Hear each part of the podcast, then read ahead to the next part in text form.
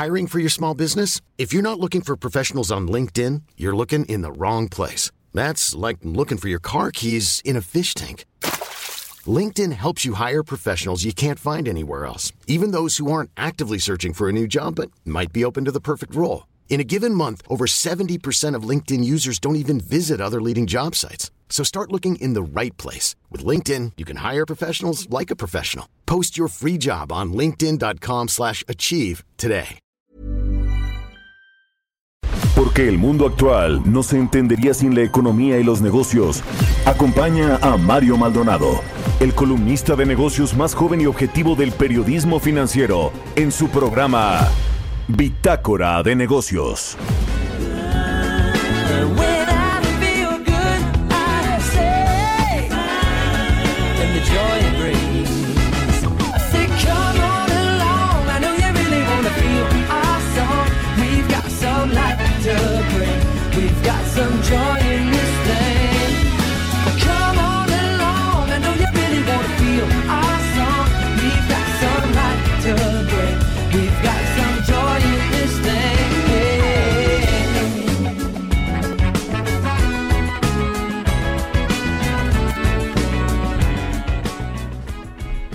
¿Qué tal? ¿Cómo están? Muy buenos días, bienvenidos a Bitácora de Negocios. Yo soy Mario Maldonado y me da muchísimo gusto saludarlos en este jueves 17 de septiembre del 2020. ¿Cómo pasaron estos días de festejos patrios del grito de independencia el 15 y el 16 de septiembre? Ojalá que muy muy bien. Arrancamos este día Primero saludando a quienes nos siguen a través de la 98.5 de FM aquí en la Ciudad de México, en Guadalajara, Jalisco por la 100.3 de FM y en Monterrey, Nuevo León por la 90.1 de FM.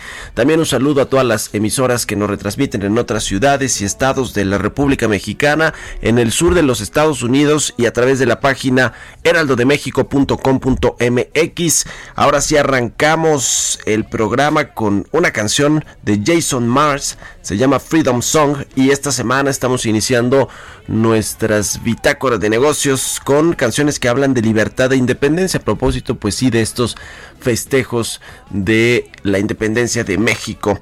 Bueno, vamos a entrarle a la información. Hablaremos con Roberto Aguilar sobre los temas financieros más importantes para arrancar esta jornada de jueves.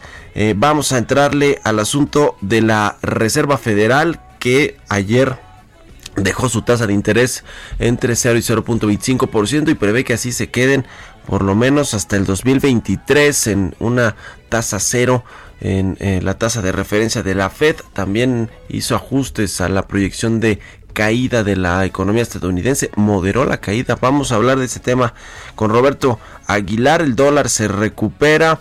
Hoy además hay nueva jornada de volatilidad bursátil encabezada por las acciones tecnológicas en los Estados Unidos y se aviva además de todo la guerra electoral en el país que todavía gobierna Donald Trump por la vacuna del COVID-19. Ya ven que dice Donald Trump que para noviembre es probable que los estadounidenses ya estén recibiendo la vacuna del contra el coronavirus. Bueno, vamos a enterarle esos temas con Roberto Aguilar. Hablaremos con Gerardo Flores, como todos los jueves aquí en Bitácora de Negocios, sobre la necesidad de anclar la política energética de México al tema del petróleo, al tema de los hidrocarburos, despreciando las energías renovables.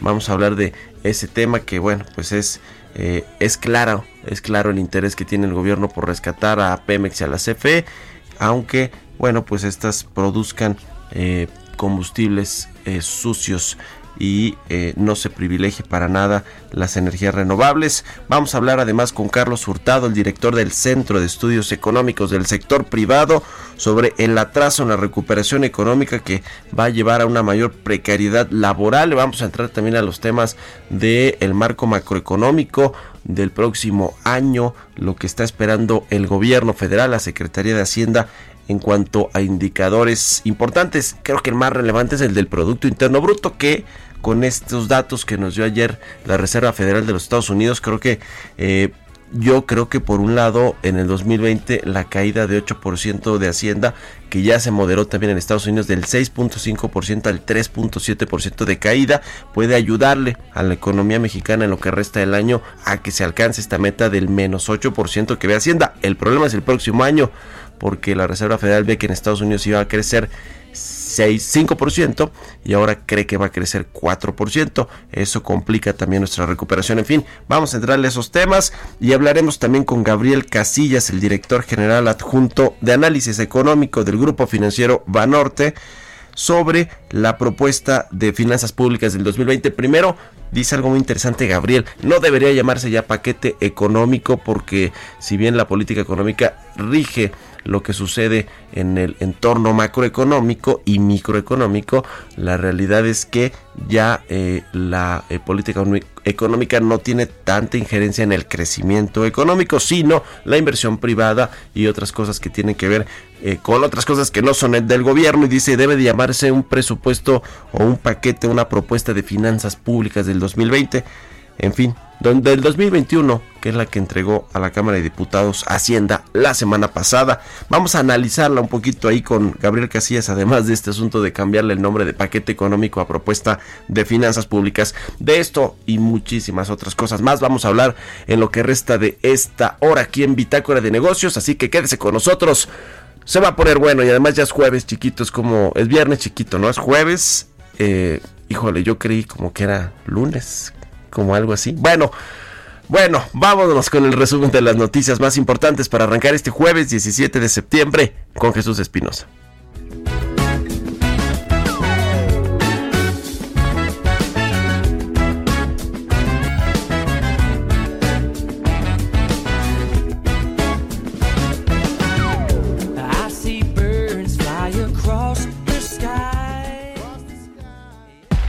El resumen. La Organización para la Cooperación y Desarrollo Económico estimó que la economía de México sufrirá una contracción de 10.2% en 2020, en lugar de 7.5% como previó en junio.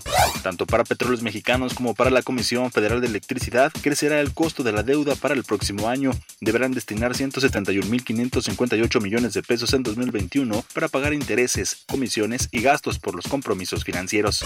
De acuerdo con la Comisión Nacional del Sistema de Ahorro para el Retiro de enero a agosto, los retiros por desempleo de las Afores sumaron 12.495 millones de pesos, con lo que en ese periodo se superó a la cifra registrada en todo 2019, cuando se dispuso 12.030 millones de pesos.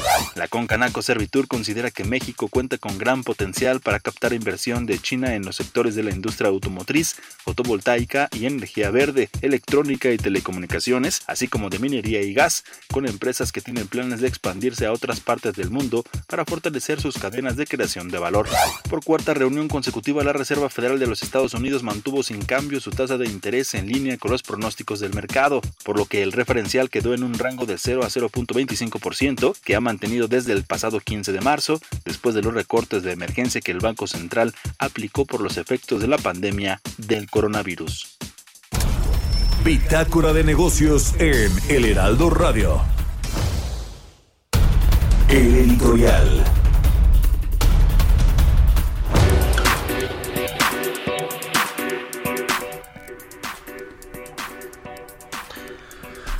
Oiga, pues este el lunes pasado el exsecretario de Hacienda Carlos Ursúa publicó una columna en el Universal como lo viene haciendo prácticamente desde que dejó la titularidad de esta cartera, de esta dependencia en el gobierno actual del presidente López Obrador. Se fue a la academia, regresó al Tecnológico de Monterrey, a su cubículo del TEC y a, escribir columnas en el Universal todos los lunes. Pero bueno, ha sido muy crítico, no es sorpresa por parte de Carlos Ursúa. Bueno, su renuncia, usted sabe que fue una renuncia estridente con una carta, mensaje en el que acusaba pues eh, para terminar pronto al presidente y a su gabinete de nepotismo, de tráfico de influencias y de ineficientes. Los calificó así prácticamente Carlos Ursúa y después le dio una entrevista a la revista Proceso y ahí se fue con todo y así ha sido muy muy crítico Carlos Ursúa del gobierno de la cuarta transformación y también de la política económica. El asunto es pues quién a quién eh, quién sustituyó a Carlos Ursúa se llama Arturo Herrera y su mano derecha el subsecretario de Hacienda se llama Gabriel Llorio. Bueno, los dos fueron alumnos de Carlos Ursúa en el Colegio de México y ambos lo consideran o lo consideraban su maestro, no solo porque les dio clases, sino porque pues coincidían en buena medida con algunos de sus postulados, con algunas de sus doctrinas por parte de Ursúa, que es doctor en economía por la Universidad de Wisconsin, allá en los Estados Unidos. Él es matemático de, eh, digamos, esa, esa licenciatura estudió y que, y bueno, pues después se eh, fue ya formando más en el tema económico. Lo cierto es que, pues Carlos Ursúa este lunes criticó el paquete económico, el cual vamos a seguir analizando y vamos a entrarle a ese tema este, este día, dice que no tiene sustento alguno sobre todos estos criterios de política económica o este marco macroeconómico, eh, entre otras cosas por el crecimiento, el rebote de la economía el próximo año y la caída de este 2020. Eh, lo cierto es que, bueno, pues qué cosas, ¿no? Le dejó la encomienda a Arturo, a Arturo Herrera, Carlos Ursúa, bueno, fue el presidente el que se la terminó dando a Arturo Herrera, pero ahora resulta que los que los eh, eh, pupilos de Carlos Ursúa son criticados por su profesor, por su ex mentor o mentor todavía. Vamos a ver quién tiene la razón, porque bueno, pues ahora los encargados de manejar las finanzas públicas en teoría, porque el presidente tiene mucha injerencia, pues son Herrera y Llorio, a ver si eh, pues eh, después de estas airadas críticas de Carlos Ursúa eh, de no echar a andar además de todo políticas o medidas contracíclicas estos dos funcionarios pues no terminan ganándole a, a, su ex profesor o se termina imponiendo la, la, realidad y lo que dice Carlos Ursúa. En fin, ¿usted qué opina? Escríbame a mi cuenta de Twitter, arroba Mario Mal, a la cuenta arroba Heraldo de México, son las 6 con 12, con 13 minutos ya. Vámonos con los mercados. Economía y mercados. Roberto Aguilar ya está aquí en la cabina del Heraldo Radio al pie del cañón, como siempre, mi querido Robert. Buenos días. ¿Cómo estás, Mario? Muy buenos días, me da mucho gusto saludarte. Pues fíjate que hoy eh, hay una, bueno, ayer no hubo actividades financieras y económicas eh, en la bolsa en México y se está reintegrando. Pero fíjate que la mejora de las perspectivas para la economía de Estados Unidos por parte de la Reserva Federal que comentabas al inicio del programa apoyó la recuperación del dólar a nivel global. Esto afectó a las monedas emergentes. De hecho, nuestro tipo de cambio está cotizando en estos momentos en 21.09, aunque eh, un poquito más temprano tocó el 21.13 y también eh, afectó a los mercados bursátiles encabezados por las acciones tecnológicas que iniciaron un ajuste ayer y que va a seguir hoy en línea con los futuros de las bolsas de Estados Unidos que ya están bajando cerca de 1%, ya están eh, los futuros, así es que se antoja una jornada también de ajuste. El Banco de Japón ahora que hablabas también acerca de la política monetaria, pues coincidieron con varios países porque el Banco de Japón también mantuvo estable su política monetaria, pero mejoró levemente su opinión sobre la economía, mientras que el Banco Central de Brasil mantuvo las tasas como se esperaba en un mínimo de 2%. Los mercados de Asia y Europa también fueron afectados. En las proyecciones económicas publicadas por la Reserva Federal junto con su comunicado, donde por cierto, como se esperaba, también anunció que se mantenían las tasas sin cambio, la mediana de los pronósticos fue una caída de 3.7% para este año, contra un estimado anterior de 6.5%, mientras que la tasa de desempleo también el pronóstico mejoró y bueno, pues más rápida, más rápidamente de lo que se esperaba en junio, aunque seguirá cayendo, pero hay mejores expectativas. Además, la Fed espera que la inflación siga por debajo del 2% hasta el 2023. Y esto se suma también ayer, Mario, con este reporte, esta actualización que dio la OCDE, donde también mejoró pues eh, la caída de la economía estadounidense y creo que es importante ver que también de manera general los bancos, la política monetaria de algunos países está generalizando, se está eh, eh, alineando hacia una cuestión donde ya hay síntomas de recuperación. Sin embargo, no es el caso, no es el caso de México. Pero fíjate que más temprano ayer se informó que el gasto de los consumidores de Estados Unidos se frenó en agosto, producto del recorte de los beneficios de desempleo, lo que para muchos significó más pruebas de que la recuperación de la, de la recesión pues todavía está muy débil. El informe del Departamento de Comercio aumentó la presión sobre la Casa Blanca y el Congreso para reiniciar las negociaciones estancadas por otro paquete de ayuda fiscal para pues por lo menos 29 millones de personas que tienen beneficios del desempleo. El gasto de los consumidores representa más de dos tercios de la economía de Estados Unidos.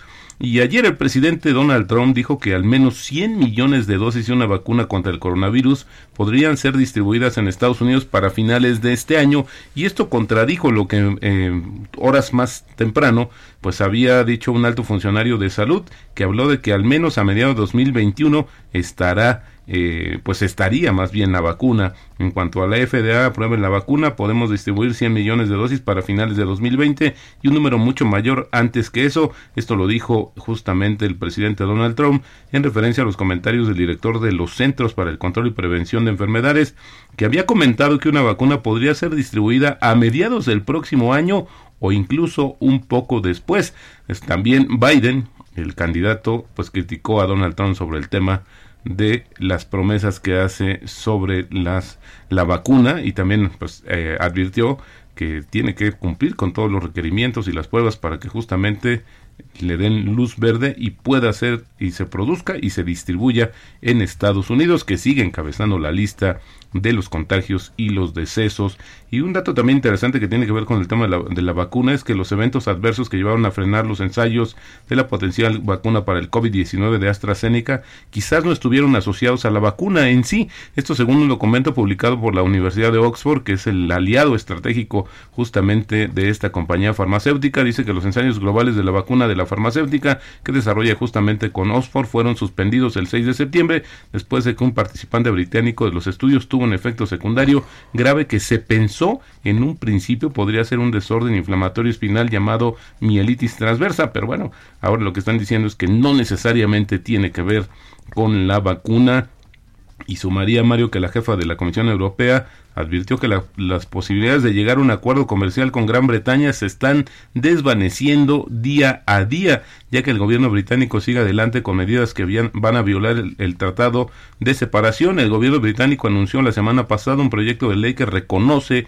que se violarían sus obligaciones legales internacionales y socavaría parte del acuerdo de separación que firmó antes de que Gran Bretaña dejara formalmente la Unión Europea en enero. Y bueno, pues es que también eh, Bruselas quiere que el primer ministro Boris Johnson deseche lo que se conoce como el proyecto de ley de mercado interno, eh, diciendo que podría hundir las conversaciones sobre futuros acuerdos comerciales antes de que Gran Bretaña finalmente abandone pues justamente este grupo, este club de países de la Unión Europea en diciembre complicado el tema, sigue siendo una constante sobre esta situación. Ahí el primer ministro Boris Johnson es el que todavía está como pues bastante reacio, él quiere buscar su propia alternativa cuando ya se habían firmado y acordado ciertos principios y acuerdos, pues él los quiere pues eh, violar, eh, no cumplir.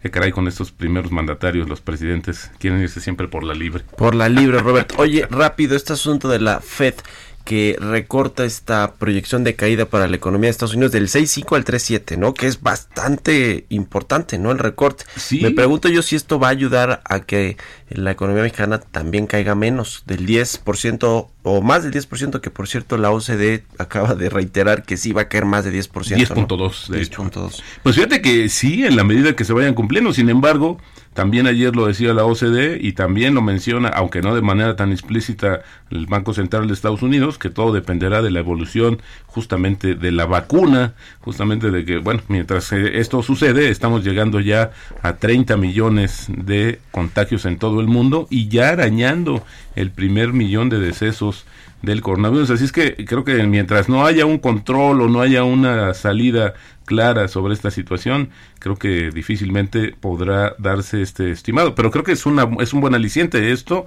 La verdad es que sí también eh, inyectó optimismo a los inversionistas desde el día de ayer, porque justo el tema de China y de Estados Unidos con la mejora, uh -huh. China que va a ser el único país que va a crecer, de acuerdo con la OCDE, 1.8% este año, pues sí será importante ver cómo se visualiza con Estados Unidos, pero yo creo que sin lugar a dudas, Mario, si hay una ayuda, si hay una mejora en Estados Unidos, por supuesto que México se verá beneficiado. Gracias, Robert. A contrario, muy buenos Roberto días. Roberto Aguilar, sígalo en Twitter, Roberto AH, son las 6 con 20 minutos.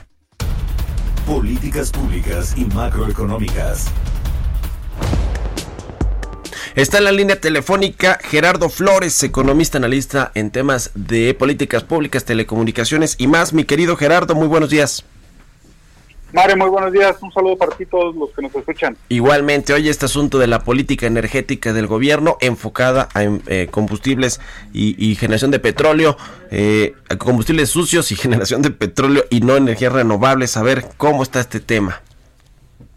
Pues sí, Mario, mira, eh, creo que hace una, una un sello de esta administración, eh, pues el eh, pues esta obsesión, digamos, con el rescate de Pemex y el enfoque básicamente en los combustibles fósiles, que es recuperar la producción de petróleo, que también esté enmarcado en esta en este gran proyecto que es la construcción de la refinería de Dos Bocas, pues ha dejado claro, bueno, y además varias medidas que se han adoptado que pues que han dejado en duda el compromiso de esta administración con el, las energías renovables, pues eh, nos, nos hablan claramente de cuál es la convicción eh, del gobierno del presidente López Obrador.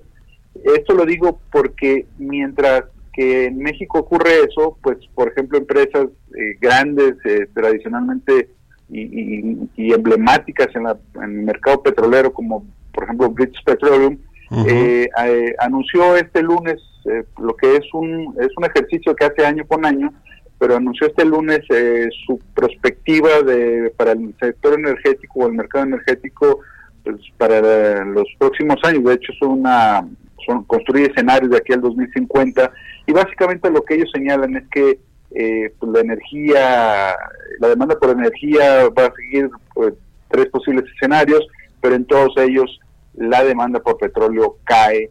Eh, ellos lo que visualizan, y creo que lo también lo anunció la OPEP eh, recientemente, pues es que la demanda por petróleo caerá por este énfasis que están haciendo ya muchos países, eh, justamente aprovechando la pandemia, pues para enfocarse ya más bien a que sus, sus matrices energéticas estén eh, cada vez más eh, eh, influenciadas por las energías renovables, ¿no? En el caso de México, pues todo indica que no es así, que vamos a seguir, por lo menos en esta administración, obsesionados con el petróleo, obsesionados con la construcción de la refinería de Dos Bocas, para la que, por cierto, pues apenas hace unos días se publica una convocatoria por parte del Instituto Mexicano del Petróleo para contratar a alguien que los ayude a ver cuál es el estado del proyecto de la construcción de la refinería e identificar riesgos para este proyecto. Me parece que es una licitación que parecería que está de tiempo o que te indica que la construcción pues realmente les va a llevar mucho más tiempo de lo que han estado señalando, ¿no? Cuando estás contratando a alguien que te asesore a estas alturas para ese fin de, identificar riesgos y también para que te señale eh, en qué estado está el proyecto, pues dejan, eh, da mucho de qué hablar, ¿no? Sí, tienes toda la razón. Y además se le aumentó el presupuesto a pues eh, eh, Petróleos Mexicanos, F. Bueno, más o menos tienen el mismo, pero la refinería ahí está y ahí sigue y no y no se va a eh, parar y suspender ni menos cancelar. Es correcto, este digo, como decía, es, es una obsesión, yo no tengo duda que van a seguir hacia adelante de lo que tampoco tengo duda es que no van a poder terminar en el tiempo que han señalado. Este se ha revelado que pues no a la fecha no se sabe, eh, o sea, han, han hecho básicamente obra civil, pero lo que son los equipos que pues van a formar parte de la refinería, pues no se sabe ni siquiera si ya los mandaron a hacer. No, hay, no hay indicios de eso, ¿no? Bueno, pues ahí está el tema. Gracias, mi querido Gerardo. Muy buenos días. Muy buenos días, Mario. Un saludo para todos. Gerardo Flores, sígalo también allí en, Twitter, Gerardo Flores R. Vámonos a la pausa, regresamos.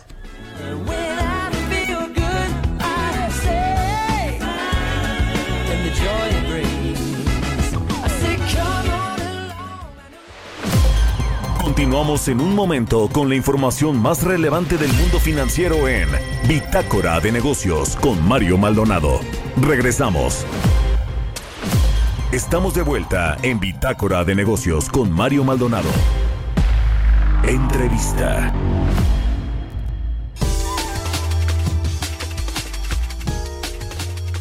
Muchas gracias por continuar con nosotros. Vamos a platicar con Carlos Hurtado, él es director del Centro de Estudios Económicos del Sector Privado, el CESP, a quien me da mucho gusto saludar. Oye, pues tantas cosas que eh, platicar con respecto al tema de la economía. Se presentó eh, la semana pasada el paquete económico, dicen con estimaciones en el, el Producto Interno Bruto, en la producción petrolera, el barril de petróleo, pues eh, más allá de lo que ve el mercado, de lo que estiman los analistas, es decir, se sobreestimaron muchos de este de estos eh, indicadores del marco macroeconómico. ¿Cómo los ves tú, Carlos? ¿Qué te pareció el paquete económico para entrar en materia a lo, en lo que viene en el resto del año y el próximo 2021?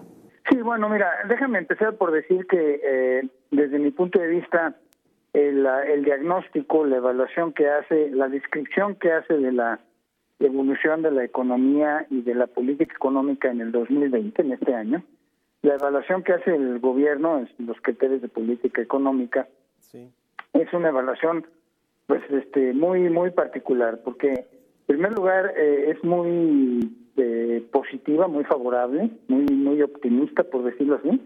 Parecería que la eh, que el gobierno tomó todas las acciones que fueron necesarias para mitigar el impacto económico de la crisis que estamos viviendo no cuando realmente la opinión de muchos de nosotros es, es al revés es, decir que le faltó utilizar herramientas de política económica pues para proteger el empleo, para proteger a las empresas, para proteger a, la, a, los trabajadores de la informalidad, en fin, a todo a todo mundo, ¿no? Y también eh, por el lado de salud es un poco una, una idea similar, ¿no? De una descripción como de una actuación perfecta de parte del gobierno, cuando la impresión de muchos es, diferente. Y para 2021, eh, pues es un poco más de lo mismo, ¿no? Porque eh, es un programa eh, que fiscalmente, desde el punto de vista macroeconómico, fiscalmente es prudente, es razonable, no, no va a inquietar a los mercados, pero la composición del gasto público, pues este, nos indica que el gobierno va a seguir por el mismo camino que se trazó de 2018, como si no hubiera una crisis, como si no estuviéramos en un mundo que es diametralmente distinto hoy día al que se veía todavía el año hace un año, ¿no? Y desde el 2018 desde luego. Entonces, un programa basado en eh, seguir con los mismos programas sociales que se diseñaron, insisto, antes de que se supiera que iba a haber pandemia y con los mismos proyectos de inversión, que son los proyectos de inversión eh, favoritos o, insignia del, gobierno actual. Entonces, pues tenemos una realidad muy distinta y una política económico que económica que en yo diría que en un 99% es la misma. Sí, claro.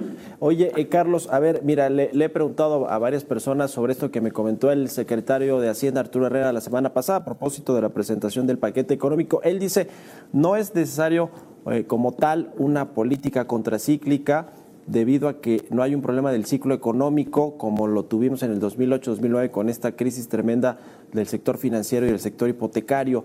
¿Tú qué opinas al respecto? Dice, por lo tanto, pues como fue una, una crisis eh, eh, económica que generaron los propios países a través de sus gobiernos al cerrar las economías, bueno, pues ahora lo que se tiene que hacer sí es dar incentivos, pero que la reactivación se vaya dando conforme van eh, reabriéndose las, las, actividades y conforme van disminuyéndose los contagios y la pandemia. ¿Qué opinas tú del asunto de la política contracíclica?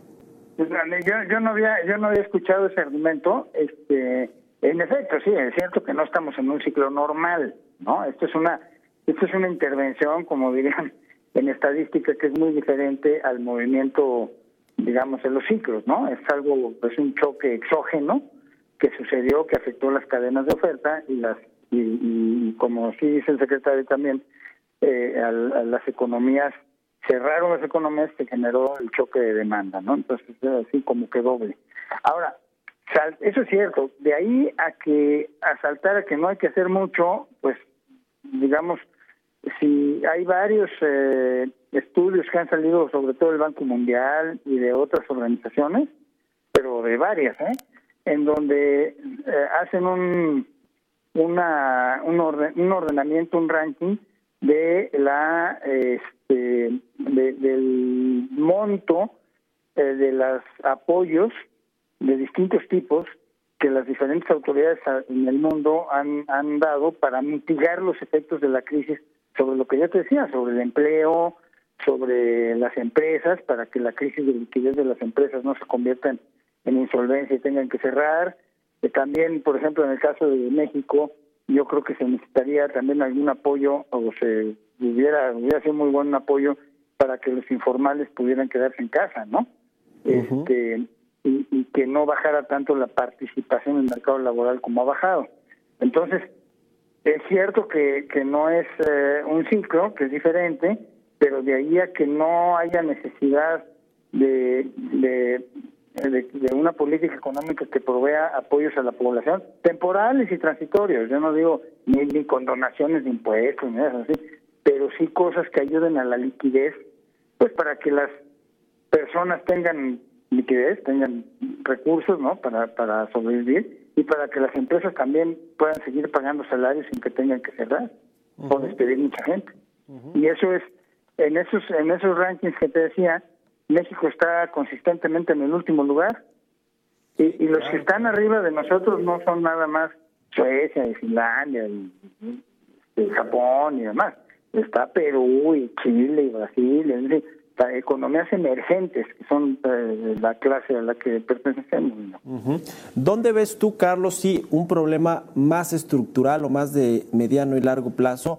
Y lo, te lo pregunto pensando en el mercado laboral, en el tema del empleo que, bueno, conocemos los datos de más de un millón cien mil empleos que se han perdido, se recuperaron en agosto eh, 92 mil empleos formales, pero bueno, pues el sector informal seguro sigue sufriendo eh, muy fuerte el, asunto del desempleo, pero también los, los formales, que son pues los que pagan impuestos y en buena medida también el motor de, de, de, buena parte de la economía. ¿Qué opinas tú sobre si es no o no estructural o puede ser muy de largo plazo el problema con el empleo? Yo creo que hay un problema, no sé si llamarlo estructural, eh, Mario, pero hay un problema en la economía mexicana que no está relacionado con la pandemia. ¿Eh? Es decir, o vamos a decir, que, que se agudizó con la pandemia, pero no es producto de la misma. Y es la falta de inversión, de inversión productiva que hay en el país. O sea, eh, en el 2000, digamos, y, y, privada y pública, eh, que ya viene desde hace varios años. Pero eh, para mí es muy lógico que con las decisiones que ha tomado este gobierno eh, respecto a varios proyectos de inversión muy importantes, digo, empezando con el aeropuerto de la Ciudad de México, ¿no? Este, y luego siguiendo cervecerías, en fin, ¿no? Este, APIs y mil cosas, pues las señales no son las mejores para atraer la inversión, digamos, ¿no? O sea, eh, la, la inseguridad en la inversión, la, el la falta de respeto al Estado de Derecho en el sentido de que no se respetan las reglas este, eh, que, se acuerdan, etcétera, pues a mí se me hace que es un problema que subyace en toda esta crisis agudizada por la pandemia, ¿no? Esa es una. Y la otra es que el deterioro en las condiciones del este de, del trabajo es también algo que viene desde 2019, desde 2018, en donde este, ya, eh, por ejemplo, los índices que calcula el INEGI de precariedad del empleo bien, venían consistentemente subiendo, ¿no? Que es gente que trabaja más horas de las correctas o, gana menos de lo que debería estar ganando por lo que trabaja. En fin, hay un índice por ahí de condiciones críticas, más Y eso viene creciendo mucho. Pero el más importante es, es esta parte, parte de los... este se les ha llamado los trabajadores disponibles que salen en las encuestas de ocupación y empleo, que son personas que sí quieren trabajar, pero no están buscando eh, un trabajo activamente, ya sea porque creen que no lo van a encontrar o porque les dio miedo contagiarse o algo así. Y ahí es en donde tenemos todavía muchos millones. Es decir, ha disminuido el número, eh, eh, los millones de personas que están en esa situación. Son personas que pueden trabajar, quieren trabajar, pero no están participando en el mercado laboral. Este ha disminuido, pero sigue siendo muy elevado. Creo que está por los 6 millones, 6 y pico millones todavía, ¿no? Entonces eso es muchísimo. Y hay, hay personas ahí informales y formales y, y, demás, ¿no? Este, lo que algunos le llaman la brecha laboral, es decir, lo que tendríamos que tener para estar en condiciones normales, de empleos este, y, de no de su, no no subocupación pues estamos está, está muy amplia no entonces y esos son problemas que vienen desde antes yo creo no no nuevamente es como la inversión que que se agudizan con la pandemia y, los confinamientos pero que ya estaban ahí igual que la falta de crecimiento. Pues el año pasado no crecimos fue el, el PIB decreció en 2019 y no había enfermedad Sí, tiene razón. La crisis de eh, confianza de la inversión privada y de la generación de nuevos empleos viene desde el 2009, cuando no había pandemia, no había crisis económica global. En fin, ya, ya veremos más adelante. Te agradezco mucho, querido Carlos Hurtado, director del Centro de Estudios Económicos del Sector Privado, por haber tomado nuestra llamada. El agradecido soy yo, Mario, y un saludo a todo el auditorio y a ustedes, al equipo. Historias empresariales.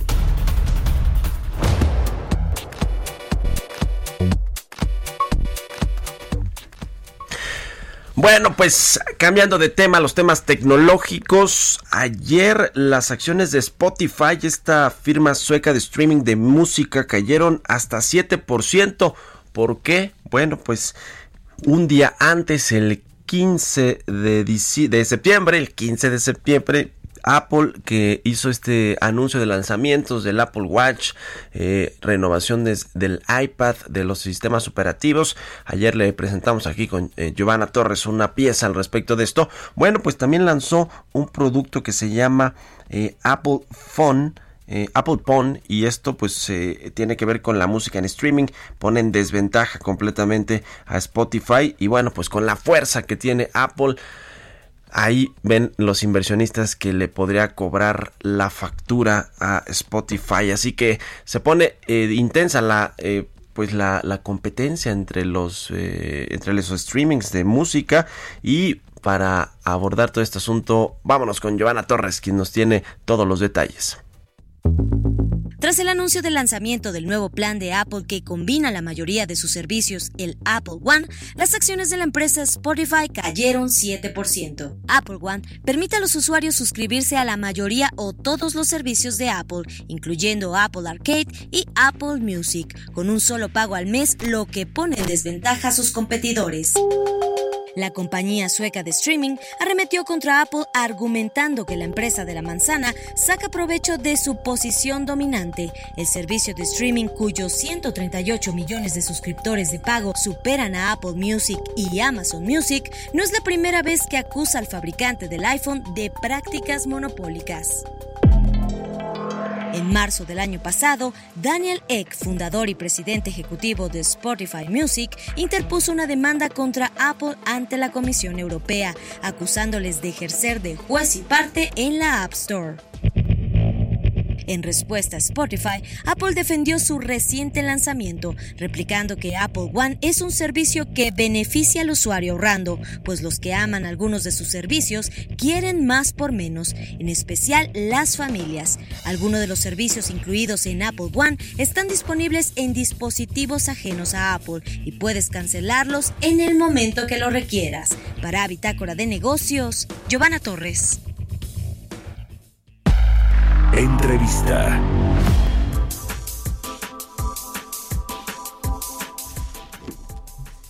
Bien, vamos a platicar con Gabriel Casillas, el director general adjunto de análisis económico y relación con inversionistas del Grupo Financiero Banorte y también presidente del Comité Nacional de Estudios Económicos del IMEF. ¿Cómo estás, querido Gabriel? Muy buenos días, gracias por tomar nuestra llamada.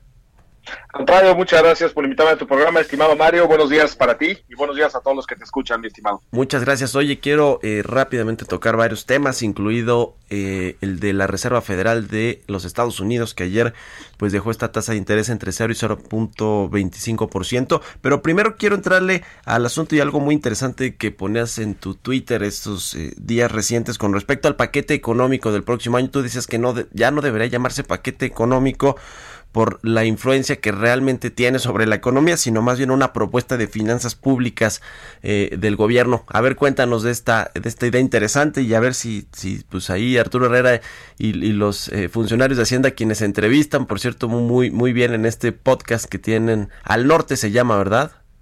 Norte Económico. Ah, Norte Económico, Norte Económico. Bueno, pues muy bueno ahí todas las entrevistas. Ya no estás haciendo la competencia, mi querido Gabriel, a los periodistas, ¿eh? No, no, para nada, Mario. Al contrario, aprendemos de los mejores, estamos haciendo pininos y este agradezco mucho a los que nos han acompañado en el podcast y, aprecio mucho tus, tus muy generosos comentarios, máxime viniendo de un profesional como tú. A ver, cuéntanos, muchas gracias mi querido Gabriel, cuéntanos de esta propuesta que, haces tú de que ya se llame propuesta de finanzas públicas el paquete económico. Pues sí, ya lo que pasa, eh, Mario, tú sabes, eh, en la pues hace 30, 40 años el gobierno todavía en México pensaba que era el rector de la economía cosa que pues ya no, ya no lo es desde hace mucho, ¿no? Y precisamente pone ahí eh, dos estadísticas importantes. Una, por ejemplo, si vemos en 1980-81, lo que generaba el gobierno por medio del gasto público y la inversión pública en el PIB era pues, arriba del 20%, y hoy está más cerca del 10%, ¿no? Entonces sí ha perdido este ese poder hegemónico, además con toda la venta de industria para estatal que se hizo en los 80s y 90s, con el surgimiento del comercio internacional, ¿no? De ser 20% del PIB a ser ahora más de 70% del PIB, si sumamos las importaciones y las exportaciones, pues realmente ya ya no se le debe llamar paquete económico, sino nada más darle su, su, verdadero lugar en la economía, que es una propuesta de política fiscal o de finanzas públicas. ¿no? Básicamente e, es ese, ese comentario, estimado Mario, en esa parte. Oye, y, y, bueno, pues ya entrando en el tema del paquete económico a la propuesta de finanzas públicas 2021, ¿cómo, cómo lo viste? ¿Cuáles son tus reflexiones, digamos ahí, este brevemente, qué opinas del marco macroeconómico, del tema del presupuesto del 2021 y demás? Mira, del marco macroeconómico con el que sabemos se hacen todas las proyecciones de ingresos, sobre todo, eh, lo, vi, lo vi optimista, pero no irreal. O sea, por ejemplo, para este año trae un, eh, porque se actualiza el marco macro de 2020, ¿no? Entonces trae menos 8% cuando el consenso anda alrededor de menos 10. Nosotros en el equipo de análisis de Banorte traemos menos 9.8, prácticamente en el consenso. La verdad se ve difícil. Ojalá y se dé. Y lo que sí estamos viendo es que la reapertura se está dando más rápido de lo que pensábamos. Entonces, bueno, le damos el beneficio de la duda de ese menos 8. Ahora, para el año que entra, para 2021, estiman un crecimiento de 4.6%, que pues también será optimista a la luz de los del consenso, que es alrededor de 3%, ¿no? Y inclusive de nuestro pronóstico, que somos más conservadores y tenemos un 1.8%, ¿no? En ese sentido, eh, ahora, bien importante, si vemos las, las recesiones pasadas, ¿no? La, la de los 95 o vemos la de 2009, el año que siguió a la recesión, el crecimiento económico fue casi en la misma magnitud, pero con el signo contrario, ¿no? Por ejemplo, en 95 el PIB cayó 6.3 y en el 96 creció 6.8.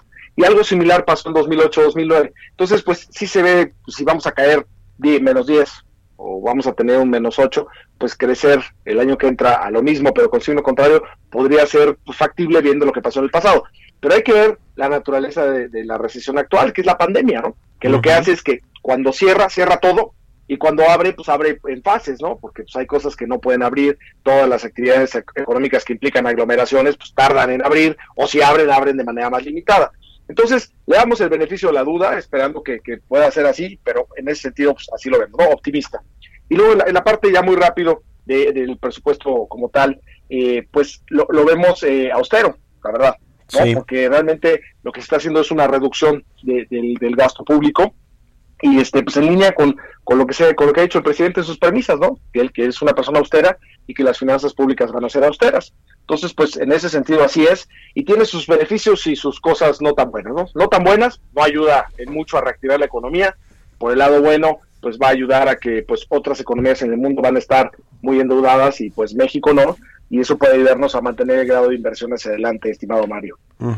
Oye, eh, ¿hay una política contracíclica o no la hay? ¿Tú qué crees? Eh, me decía Arturo Herrera la semana pasada, a ver, nosotros pusimos, utilizamos estos colchones o estos guardaditos el año pasado y al inicio de este año, pues para tratar de contrarrestar este asunto de la, de la crisis económica o del estancamiento que hubo en el 2019 sin que hubiera una crisis económica global, pero eh, ahora no hay, digamos, como tal una, un aumento, una expansión del gasto público para eh, reactivar la economía, los empleos, las empresas que quebraron. Eh, y, además tampoco hay un endeudamiento, ir a contratar nueva deuda para inyectársela a la economía. Ellos, digamos, en pocas palabras, me decía Arturo Herrera, pues no es necesaria como tal una política contracíclica como la conocemos, porque no es un problema del ciclo económico, sino porque el gobierno cerró sus eh, las actividades y ahora las está reabriendo y, la recuperación pues va a tardar, ¿no? Porque no es como tan fácil como que abrir y cerrar la llave del agua. Pero tú qué opinas al respecto de la política contracíclica, si la hay o no y si hay un problema del ciclo económico? Claro, no, de acuerdo, mira, no podemos decir que no hay, lo que sí podemos decir es que sí hay, pero es muy limitada, ¿no? ¿Y a qué me refiero? Tres vertientes, ¿no? Una, muy limitada porque pues realmente si vemos lo que hicieron los otros países, y no nos comparemos con Estados Unidos, ¿no? Que va a ser una paquete económico de más de 15 puntos del PIB por el lado fiscal. comparémonos con, países sudamericanos, ¿no? Que inclusive instrumentaron paquetes entre 5 y 10 puntos porcentuales del PIB. El de nosotros, eh, lo más que se está haciendo es 1.6 puntos del PIB. Entonces sí hay, pero es limitada.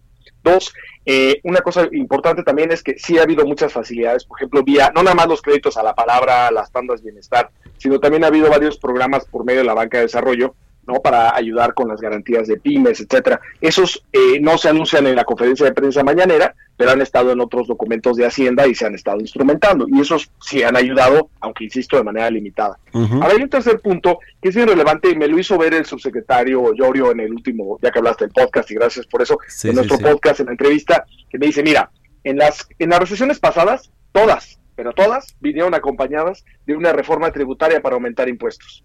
En esta no, entonces yo creo que es un, diferencial importante porque normalmente vemos lo que se hace y no vemos a veces lo que se deja de hacer que también puede contribuir al crecimiento. Entonces no tener ahorita eh, en puerta aumento de impuestos que, se van a instrumentar en enero, pues también es algo importante que señalar de, lado positivo. Entonces yo creo que no estamos en el mundo ideal.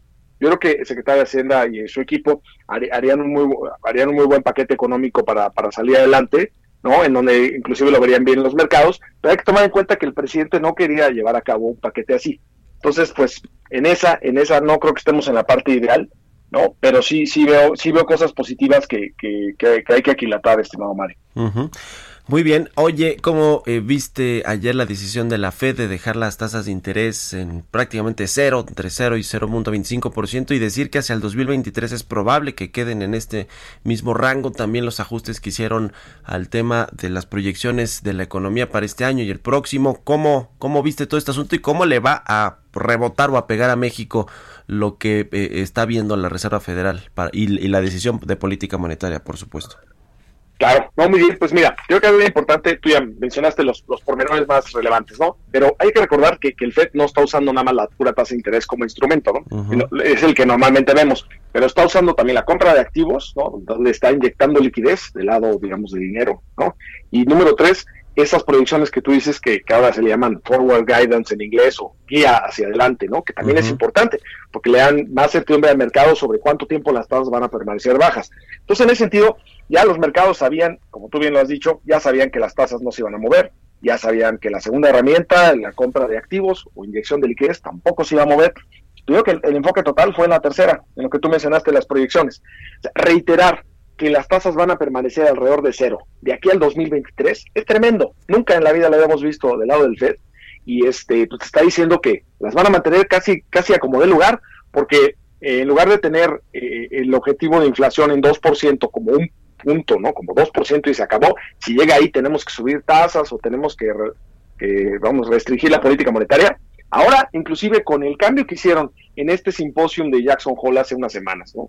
En el cual ahora dicen no va a ser un eh, objetivo de inflación puntual, sino va a ser un promedio. O sea que a veces puede estar en 3 o por arriba de 2% y a veces por debajo, pero no eso no nos va a hacer que tengamos que mover la política monetaria. Entonces prácticamente con eso, si hubiera un brote de inflación chiquito o no tan chiquito en los próximos meses o trimestres, aún así eh, la Reserva no subiría tasas. Entonces eso, es, eso es un cambio muy, muy, muy fuerte y por eso el mercado ha estado pues de plácemes en muchos sentidos, no necesariamente hoy, pero en general las últimas semanas, y también pues, por eso el, dólar se ha debilitado, ¿no? Y hemos visto en, su contraparte con el tipo de cambio peso dólar en México, pues como el peso pues ha estado bajando y bajando, ¿no? Yo creo que es una muy buena decisión y ayuda, va a ayudar a, que la recuperación económica pues sea más rápida, dar esta certidumbre, estimado Mario. Ya, pues te agradezco mucho, querido Gabriel Casillas, eh, director general adjunto de análisis económico de Banorte, por habernos tomado la llamada y de nuevo cuenta felicidades e invito al auditorio a que sigan este podcast tan interesante de Norte Económico. Gracias, querido Gabriel, y buenos días.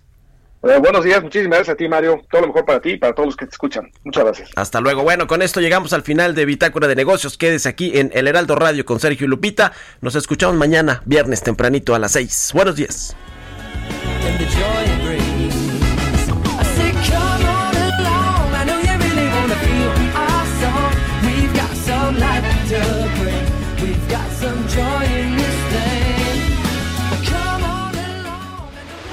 Esto fue Bitácora de Negocios con Mario Maldonado, donde la H suena y ahora también se escucha. Una estación de Heraldo Media Group.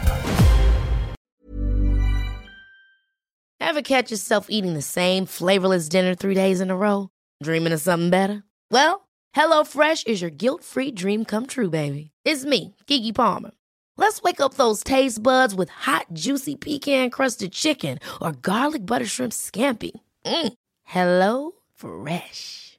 Stop dreaming of all the delicious possibilities and dig in at HelloFresh.com. Let's get this dinner party started.